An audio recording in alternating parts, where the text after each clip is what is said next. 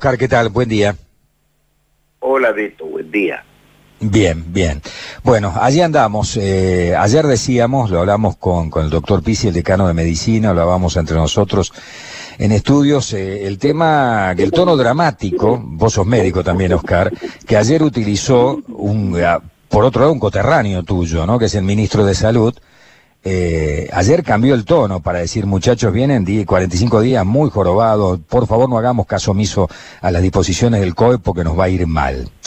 Eh, y bueno, paralelamente se ha discutido eh, en la unicameral la ley finalmente que tiene una serie de penalidades para todas las personas que hagan caso omiso justamente o no atiendan lo que las disposiciones emanadas por el COE.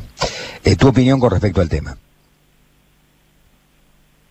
Bueno, la ley era una herramienta indispensable para sancionar conductas que transgredieran las resoluciones emanadas del COE, que tienen como único objeto cuidar a la, salud de la población. O sea, todas las resoluciones del COE apuntan en definitiva a evitar la propagación de la enfermedad y por lo tanto a cuidar la salud de los cordobeses. Necesitábamos de una herramienta de esa naturaleza para tipificar las conductas punibles y castigarlas. Concretamente, la ley lo que establece son multas para distintas conductas que están perfectamente definidas en el texto de la ley eh, y en, el decreto reglamentario. De manera que es una algo de lo que hasta hoy no carecíamos para poder sancionar las violaciones a las resoluciones del COE. Eh, en los últimos tiempos hubo muchas conductas que realmente son mm, peligrosas, como reuniones eh, sociales en grande, con gran cantidad de personas, aglomeraciones, etcétera. Y, bueno, eso hoy constituye todo una, una violación a una norma legal y tiene una sanción, está perfectamente establecida. Eh, no solo desde el punto de vista individual, es decir, la persona que no usa el barbijo, que no guarda la vista, el distanciamiento social, sino también a nivel institucional. Eh, comercios, instituciones que no respetan los protocolos que permiten su abertura, el, transporte de camiones.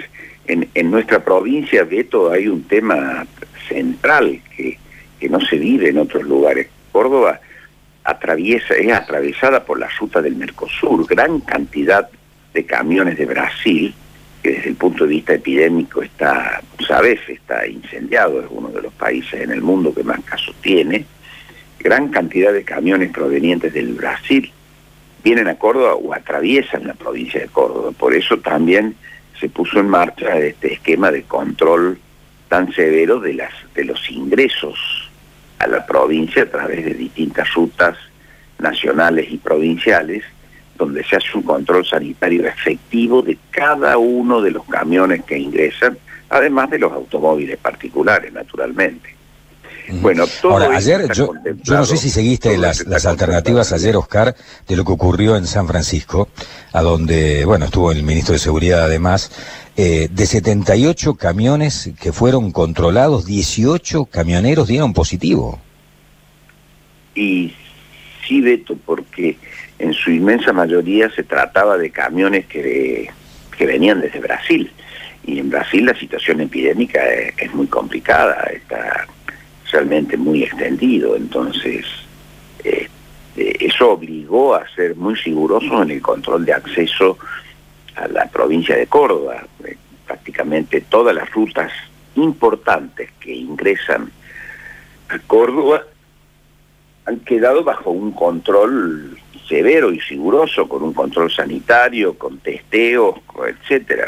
Eh, es la única manera de intentar preservar la situación epidemiológica que tenemos hasta hoy en Córdoba, eh, a pesar de ser una provincia grande de 4 millones de habitantes, hay solo mil casos y, la verdad que eh, con muy pocos muertos, en Córdoba hay apenas 38 muertos, de gripe común mueren 3.000 personas por año en Córdoba. Eh, así que el control epidemiológico ha sido muy eficiente resultados han permitido que hoy, bueno, el nivel de actividad en Córdoba sea importante. No es normal, no están todas las actividades permitidas de manera normal, pero eh, de alguna manera la, el comercio, la industria y, gran cantidad de actividades, con restricciones por supuesto y con cuidado por supuesto, están permitidas. Bien, Nacho. A ver, ahí me escuché, acá estoy, acá estoy. La consulta a, legisladores, con este tema de la ley, eh, legislador, no, no dejamos por ahí mucho para que el vecino denuncie al vecino, no, no estamos muy, muy expuestos a, que se den este tipo de situaciones por ahí, dependiendo de, de la denuncia de otro para alguien que esté haciendo mal las cosas. No, porque la ley prevé que el, la provincia va a firmar convenios con todos los municipios, con todos los gobiernos locales para la aplicación de la ley, que van a ser eh, elementos de control junto a la provincia en la aplicación de la ley. Eh, no estamos promoviendo conductas de, de delación, digamos, a pesar de que es una obligación ciudadana. Eh, si vos sos consciente de que eh, en, la proximidad de tu hogar se está llevando adelante una fiesta de 50, 60 personas, y lo, lógico es que lo pongas en, en, conocimiento de la autoridad que corresponde, porque eso atenta contra todos, atenta contra los que están en la fiesta, pero a su vez atenta contra el conjunto de la población porque a partir de allí se producen brotes epidémicos. Entonces, eh, eh, es la obligación ciudadana es como cualquiera que ve la comisión de un delito, ¿no? Pero la ley en realidad lo que prevé es convenios con los municipios para la aplicación y el control de todas las normas que están establecidas en la ley. O sea que van a ser los municipios y las áreas de control de los municipios y no la policía. Te, cuento esto porque hasta ahora, eh, evidentemente, la, policía no ha aplicado en la mayoría de los casos. A mí me ha tocado personalmente hablar al 101 en principio, ¿no? Cuando esto arrancaba y yo veía que había jodas de 50 personas, una acá muy cerca de mi casa, de un grupo empresario, constructor muy grande, eh, que hicieron una joda fantástica, yo creo que fue el 25 de mayo. Eh, y llamé a la policía y dije, mira, hay por lo menos 150 personas, con la música todo lo que da, qué sé yo, y la policía no llegó nunca.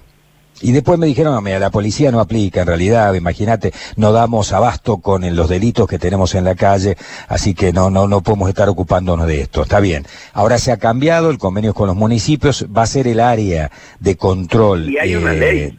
sí, sí, está bien, ahora hay una ley. Hay, un, hay una ley que tipifica las conductas y que establece las sanciones, cosa que no teníamos antes. Claro. ¿Está promulgada ya la ley, Oscar?